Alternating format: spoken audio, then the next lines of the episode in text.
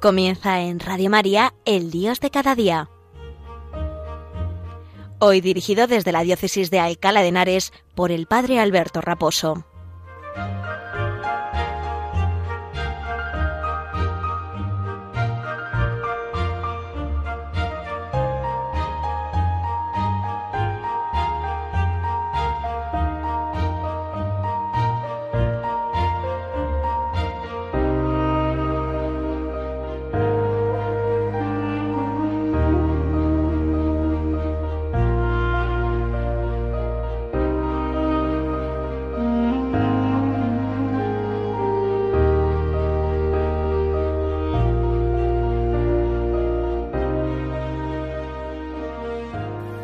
Muy buenos días a todos y un saludo muy cordial desde la parroquia San Sebastián Mártir en Arganda del Rey, en la diócesis de Alcalá de Henares, diócesis que el pasado 13 de octubre celebraba la dedicación de su santa insigne catedral 30 años después de la reinstauración de la diócesis complutense.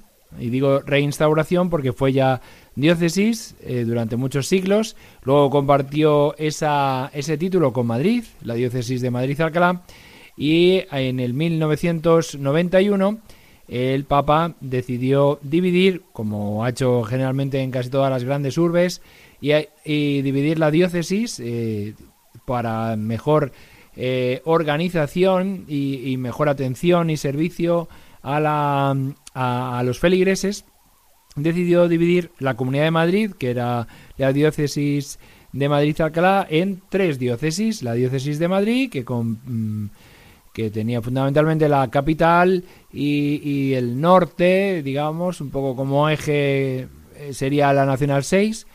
Luego el sur, que es la diócesis de Getafe, como diócesis sufragánea, y Alcalá de Henares, que con, que, cuyo eje sería la Nacional 2, la A2, y hasta la Nacional 1 y la entre la Nacional 1 y la A3 y la Nacional de Valencia, entre la de Burgos y la de Valencia, pues todo ese ese territorio de la Comunidad de Madrid, ese trozo de queso, digamos, si lo viéramos como un como pues como un diagrama, ¿no? Pues eh, es lo que forma eh, la, la, la diócesis de Alcalá de Henares. Y como digo, el pasado día 13 celebrábamos la dedicación de la Santa Insigne Catedral Magistral tiene junto a Lobaina ese título de magistral porque eh, en ella eh, los canónigos que hubo en su tiempo, fue un privilegio del Papa, estaban precisamente los catedráticos, también había catedráticos que impartían clases como maestros en la Universidad eh, Cisneriana, la Universidad Complutense, que en un primer momento pues empezó en su sede la tenía en Alcalá de Henares, ¿no? Hoy no se llama Universidad Complutense porque el nombre eh, actualmente está en la universidad, su sede en Madrid y se llama Universidad de Alcalá de Henares.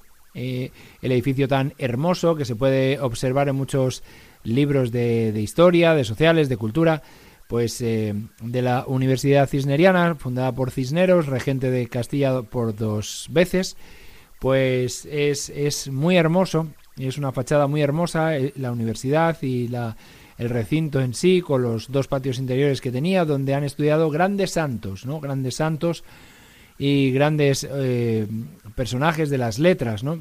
Aquí han estudiado San Juan de la Cruz, eh, San Ignacio de Loyola, eh, pues Santo Tomás de Villanueva, ¿no? Y, han pasado por aquí, por esta universidad, pues Quevedo, Antonio de Nebrija, ¿no? Cervantes, ¿no? Tanta gente que, pues que, que ha dado la vida, ¿no? Que ha dado y ha aportado muchas eh, eh, hojas y, páginas de gloria a la y de oro a la pues a la literatura en, en, lengua española no en lengua española.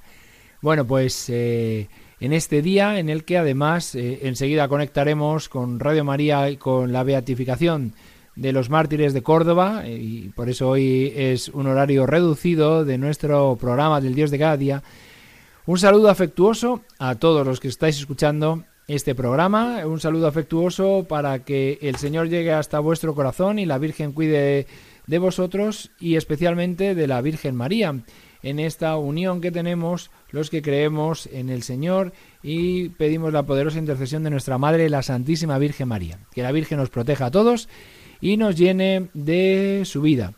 Vamos a seguir comentando en el Dios de cada día lo que el Papa nos ha dicho a los jóvenes y a toda la Iglesia en el documento Christus Vivit. Pero antes hacemos la introducción.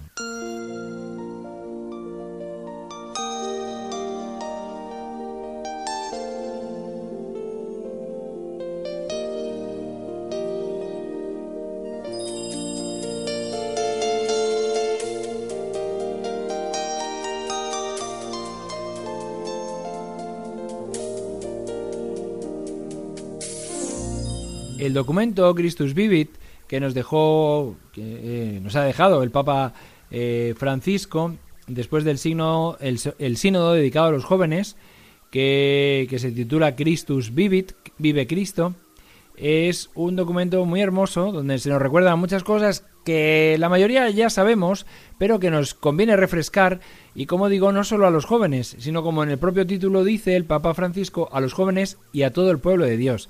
Y yo creo que muchas cosas nos sirven para eh, renovar nuestro corazón y nuestra adhesión a, Dios y nuestro seguimiento de Jesucristo y nos ayuda a rejuvenecer de alguna manera nuestra alma para que mm, la sigamos manteniendo joven siguiendo a, Jesucristo, ¿no? Y por intercesión de la, de la Virgen María.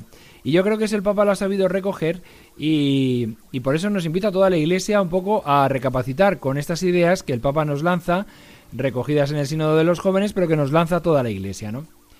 El otro día había, vimos ya, estuvimos hablando, cuando me tocó el anterior programa, el, número uno y el dos, en la introducción de este documento, de esta exhortación apostólica post-sinodal, y hoy quería empezar en el número tres, lógicamente, por llevar un poco el orden adecuado de las cosas, ¿no? Y el Papa, eh, en esta introducción al documento, dice que que escribe a todos los jóvenes cristianos, ¿no? Con cariño, esta exhortación apostólica, y de que es una carta que, y subrayo sus palabras, recuerda algunas convicciones de nuestra fe, y que al mismo tiempo alienta a crecer en la santidad y en el compromiso con la propia vocación. Ya nos da las pinceladas, hasta aquí la cita del Papa, ya nos da las pinceladas para saber de qué va a tratar el documento y también para, para saber que, eh, pues un poco eh, cuál va a ser la tónica general, ¿no? Pero es muy hermoso que ponga como estas metas, como, este, como estos objetivos para eh, este documento, para los que leemos y estudiamos este documento, ¿no? recordar algunas convicciones de nuestra fe, que a veces las tenemos olvidadas o que están un poco más en letargo, ¿no? Y que a veces nos, nos viene bien ponerlas otra vez a la luz, sacarlas a la luz. Y dice, y alienta a crecer en la santidad, ¿no? Que viendo el documento, como hemos eh, visto, por lo menos en mi programa, eh, mucho el documento Gaudete te exultate sobre la santidad y ese llamamiento a la santidad que tiene continuamente el Papa en su boca, ¿no? Y que como buen jesuita, pues trata de, como San Ignacio, llevarnos hasta Dios, ¿no? Y, y hacerlo todo para la gloria de Dios, ¿no? Y por eso tenemos que caminar y crecer en santidad, ¿no? Dice el Papa y en el compromiso con la propia vocación. Es decir, que bueno, si tú eres joven y estás discerniendo la vocación, pues pídele al Señor luz y fuerza para que cuanto te dé luz, saber arrostrarla aquello que te pida, ¿no? Y como el joven rico, ¿no? Que leíamos el otro día, ¿no? Que, que bueno, que pues él quería luz para discernir su vocación, pero cuando la tuvo, luego no tuvo fuerzas para eh, deshacerse y desasirse de todas sus seguridades, de todos sus bienes materiales, de todos sus proyectos personales, ¿no? Y ahora yo creo que hay pocos jóvenes que, que, quieran discernir su vocación a la luz de Dios y luego pues también pocos jóvenes que una vez que han discernido lo que quiere Dios de ellos, que sepan decirle sí al Señor, ¿no? Por eso es tan importante eh, pararnos y pedirle al Señor luz en, en, lo que quiere para mi vida aquí y ahora, ¿no? Y eso nos vale para todos los momentos de la vida, especialmente para cuando uno está pensándose cuál es su vocación global, ¿no? En esta vida. Y en segundo lugar, también, pues para los que ya tenemos clara cuál es nuestra vocación, pues también que el Señor nos vaya dando luz para que saber qué hacer en cada momento, ¿no? Porque no sé si os pasa a vosotros, pero a mí me ocurre con cierta mm, con cierta normalidad, con cierta, ¿no? Que, que estoy haciendo una cosa y de repente me urge hacer otra, ¿no? que me pongo a grabar Radio María y me urge ponerme a tocar la guitarra, que me pongo a tocar la guitarra y recuerdo que tengo que estudiar, que me pongo a estudiar y recuerdo que tengo que eh, pues eh, ordenar un poco mi casa, que me pongo a ordenar la casa y me acuerdo que tengo que tener los papeles del despacho eh, en orden, ¿no? Y siempre hay una cosa como más urgente que cuando te pones a hacer una cosa te llama, ¿no? Te llama, ¿no? Por eso es importante el discernimiento y por eso el Papa nos llama continuamente a a, saber pedirle al Señor luz, primero saber razonar un poco lo que toca en cada momento y pedir luz al Señor para que nos dé a gustar cuál es su voluntad y qué hacer en cada momento, que eso es muy importante, ¿no? ¿Qué es lo que tengo que hacer aquí y ahora? ¿Qué es lo que tengo que hacer aquí y ahora? Porque fijaos bien, y esto es una tentación, y aprovecho para, para hacer un excursus en este momento, es una tentación yo creo civilina de Satanás, es decir, el llamarnos a hacer otra cosa distinta, una cosa muy buena, distinta de la que nos toca hacer en cada momento. Por eso es tan importante pedir al Señor la luz del Espíritu Santo y la gracia del discernimiento para saber eh, discernir qué tengo que hacer aquí y ahora y, y, no distraerme con otras cosas, ¿no? Lo que el que quiere eh, el demonio es distraernos con cosas buenísimas y santas para hacerlas en lugar de las que el Señor quiere que hagamos en este momento. Por eso eh, es tan sibilina la tentación, porque normalmente no es con algo burdo o con un pecado directamente, a veces sí, a veces sí el, no la tentación viene por un pecado directamente, pero la mayor parte de las veces no es así, es sacarnos de lo que estamos haciendo, que es lo que quiere Dios, para hacer otra cosa muy santa y muy noble, ¿no? Pero que no es la que quiere Dios. Y por eso hay que pedir una y otra vez ese don de discernimiento y como rezamos en el Padre nuestro, hacer la voluntad de Dios. No, hágase tu voluntad en la tierra como en el cielo, pero tu voluntad, no cosas buenas que nosotros ofrecemos luego a Dios, que es distinto, que es distinto. Por eso hemos de pedir al Señor cumplir su voluntad, ¿no? Y pues adquirir también ese deseo de querer eh, eh, este crecer en santidad y el compromiso con la propia vocación, como dice aquí el Papa. Dice la frase siguiente, que es muy interesante, ahora que comenzamos este camino sinodal que abría el Papa el pasado fin de semana y que abrimos en las diócesis en este fin de semana. Nosotros lo haremos en nuestra diócesis de Alcalá mañana día 17 en la misa de siete y media en la Santa Insigne Catedral Magistral. Pues que esto es un hito dentro de un camino sinodal, un camino sinodal que, que se dirige por tanto a todo el pueblo de Dios, a sus pastores y a sus fieles porque la reflexión de los jóvenes y para los jóvenes nos convoca y nos estimula a todos. El Papa siempre, y hasta aquí la cita del Papa, ¿no? El Papa siempre nos convoca a todos, nos, nos, nos quiere implicar a todos en todo el movimiento y dinamismo que eh, desarrolla la Iglesia, en toda la vida que la Iglesia desarrolla y desempeña, pues quiere implicarnos a todos y ser conscientes de que todos somos responsables de que esto camine, de que esto ande, ¿no?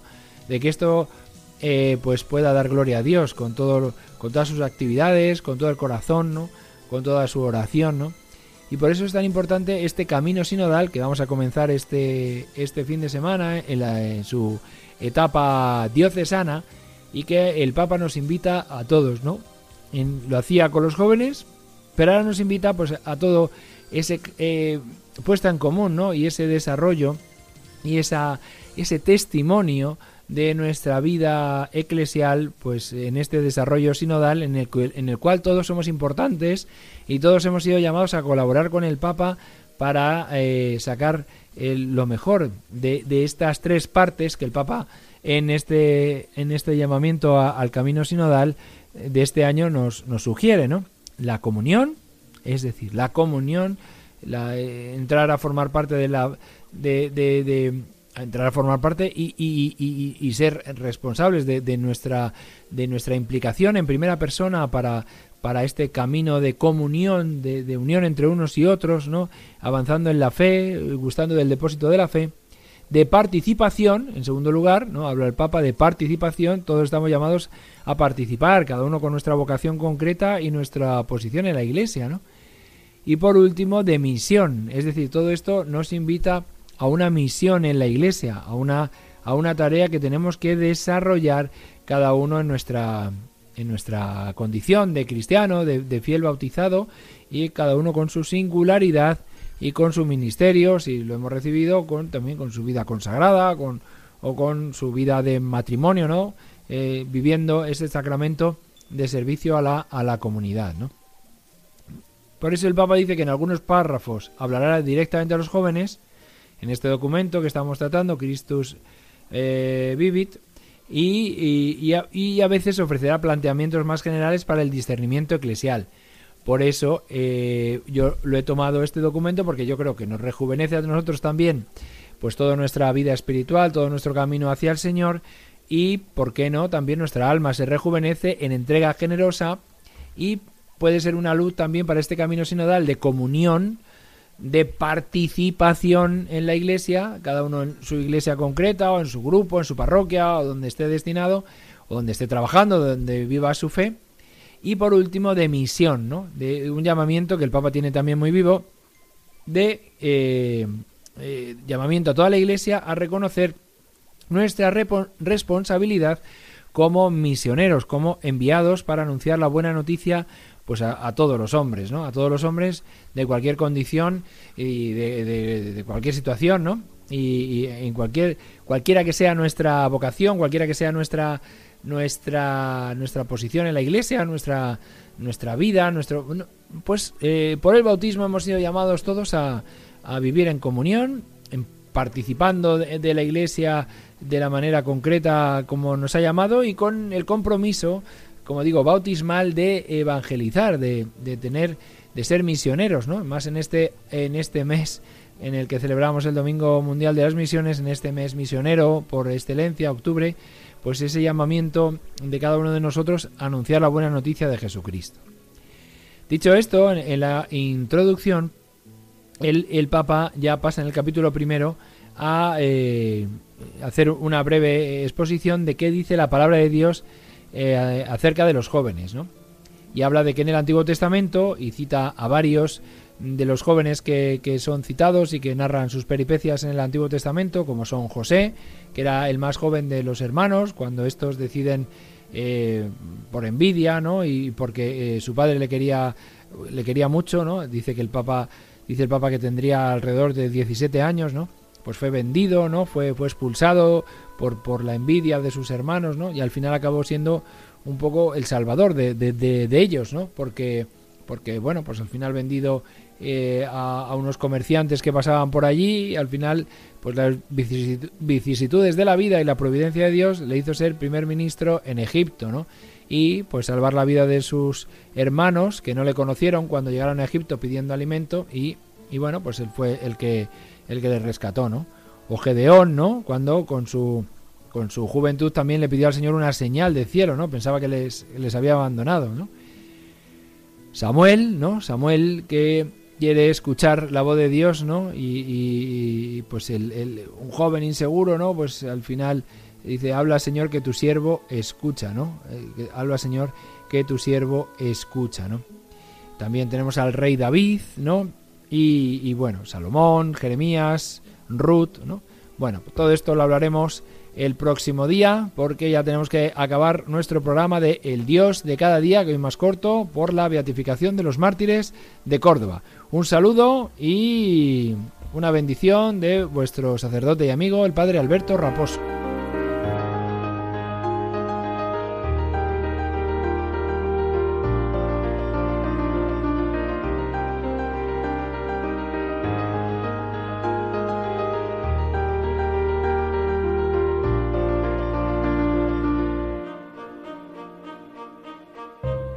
Han escuchado en Radio María El Dios de cada día, hoy dirigido desde la Diócesis de Alcalá de Henares por el Padre Alberto Raposo.